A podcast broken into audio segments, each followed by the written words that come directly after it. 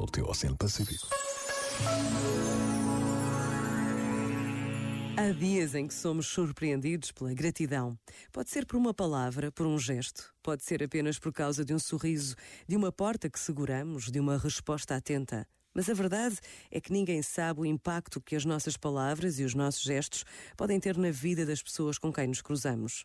Também por essa razão, nesta semana que agora começa, podemos tomar a decisão de agradecer, de agradecer com alegria o que o dia nos trouxer. Por vezes, basta a pausa de um minuto para intuirmos que o céu começa aqui e agora. Pensa nisto e boa noite. Este momento está disponível em podcast no site e na app.